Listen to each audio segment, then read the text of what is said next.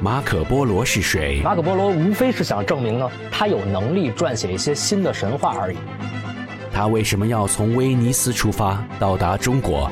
威尼斯的这个区域可能是马可波罗住过的地方。那时的世界是什么样子？欧洲人没有见过，全世界范围内的所有的国家和人民都没有见到这样。马可波罗先生如何完成这本游记？而游记又留下了怎样一个传奇？这个书不是马可波罗自己写的，他可能没有那么高的文化水平。他也许是一名伟大的旅行家，或者只是一个讲故事的骗子。他又不是一个学者，你不能以学者的眼光要求他。Page Seven，马可波罗游记。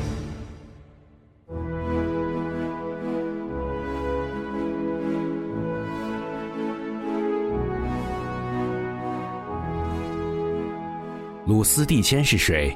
如果没有他，《马可波罗游记》无法诞生。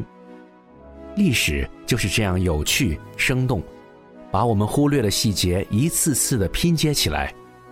马可波罗先生的传奇人生并没有结束。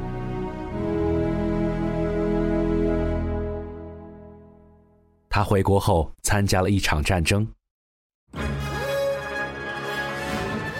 威尼斯与热那亚城邦之间有贸易纠纷，相互抢占港口商品，导致一场场并不算壮观的海战。因为是贸易战争，威尼斯的商人几乎是为了名誉而战，必须参加战役。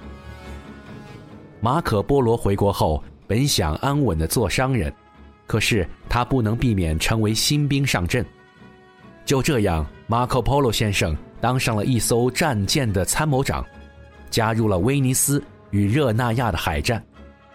这场战争的结果是威尼斯战败，马可波罗成为战俘，被关进了热那亚人的监狱。十年前这场无休止的贸易战一开始，我就成了俘虏。在监狱里，他依然保持着善于演说的天赋。他闲得无聊时，会和狱友说起他的传奇旅行，还有外人无法相信的他与忽必烈的故事。有人愿意听，但没有人愿意相信。在监狱中呢，战俘是很有危险的。他不但没受虐待，而且受到优待。这次故事救了他的命，狱卒甚至于老百姓拿着板凳排队，典狱长全家老少都来听他讲故事。他的家人愿意出钱赎出马可波罗。不过，热那亚人拒绝了这个要求。我们要感谢这个拒绝释放马可波罗的典狱长，他几乎做出了一个改变世界的举动。他将同样是战俘的比萨人鲁斯蒂谦关进了马可波罗的牢房。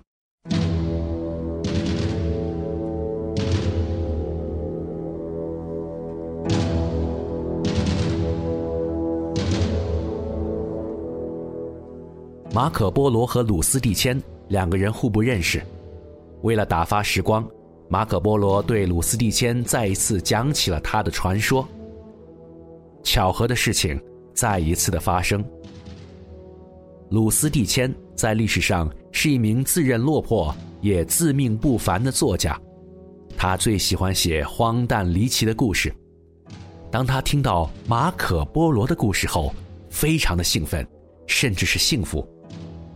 他终于用毕生来寻找的好剧本出现了，他决意要将马可波罗的故事写下来。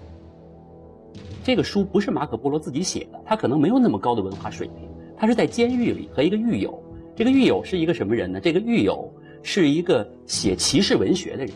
所谓骑士文学，用现代话来讲，用我们年轻人熟悉的话来讲，好像像有点类似于我们的武侠小说。我叫马德欧罗斯蒂科，可我的朋友们都叫我罗斯蒂凯罗。比萨人还是个编故事的，我靠写作挣饭吃。再也没有比这个更好的历史剧本了。一名伟大的旅行家带着一堆完美的故事，竟然能在监狱里遇到一位写骑士文学的作家。他们就这样开始了《马可波罗游记》的创作。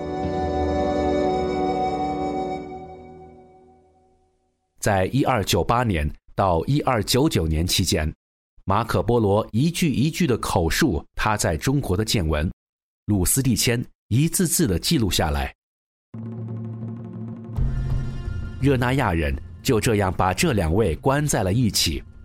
巧合的是，直到鲁斯蒂谦把《马可波罗游记》写完，正好热那亚人将马可波罗释放出狱，所以《马可波罗游记》并不是马可波罗写的，作者是鲁斯蒂谦。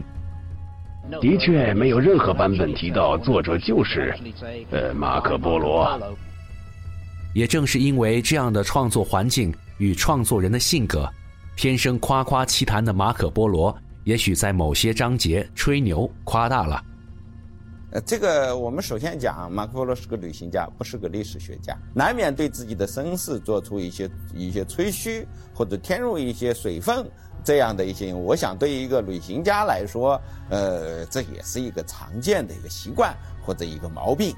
罗斯蒂谦在马可波罗的故事中插入了亚瑟王著作里的内容，啊，所以毫无疑问。《马可波罗游记》实际上并非他，嗯，本人的著作，而本来就是写传说的鲁斯蒂谦，也在游记中添砖加瓦，让这本游记脱离了旅行手册或者传统游记的文体，成为了一本阅读起来格外趣味的书。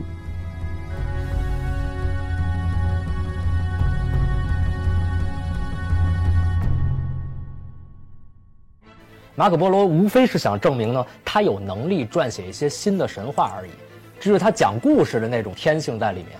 马可波罗啊，那家伙胡勒是吧？胡勒啊，你说他没来过中国吧？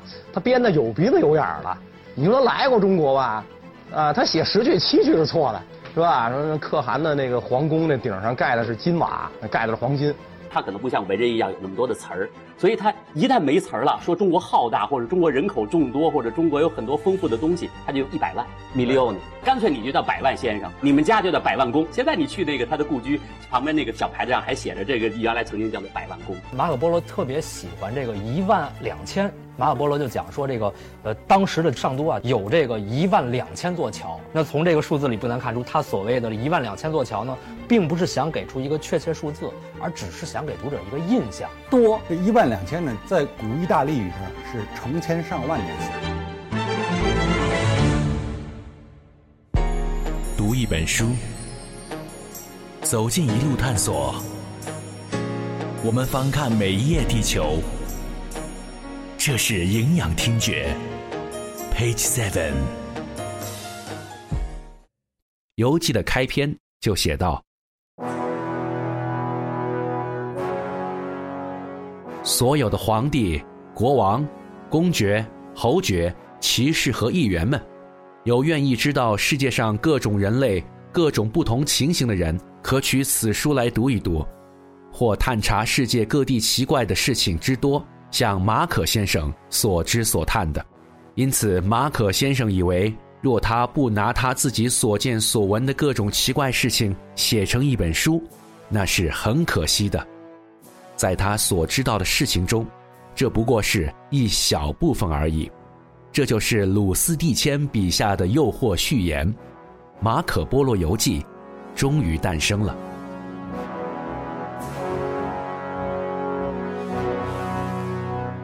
虽然对这本书不可思议的流行过程有不同解释，但按照马可波罗同乡学者赖麦西的时间记载，这本在一二九八年的监狱里写成的《马可波罗游记》，在短短的几个月内就已经遍布整个意大利了。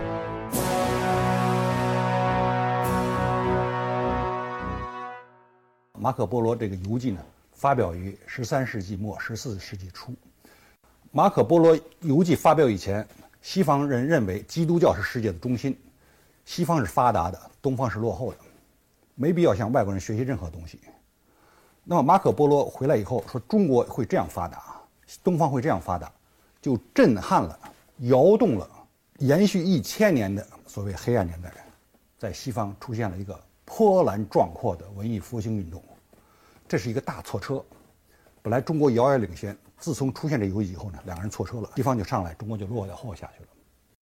要知道，当时几乎全是手抄本，因为语言与方言的错综复杂，这本书像病毒一样的传播开来，被抄成了不同的版本。这本书的流行速度简直让人无法相信。可惜的是，鲁斯蒂谦的原版已经找不到了，因为原始版本已经消失了，所以我们并不知道它是什么样的。其他语言的手抄本经过了不少次的传递，不少原版内容都经过了抄写者的增减。这是一九三八年的版本。光书的大小就能发现其内容有所扩充，而另一个版本的篇幅则增加了很多。从这里开始，这页是，这一页也是，一直到这里。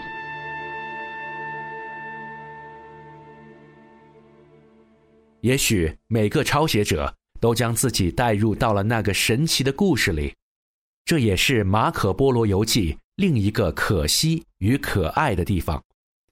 几乎每个版本的《马可·波罗游记》都稍有不同，但又互相佐证。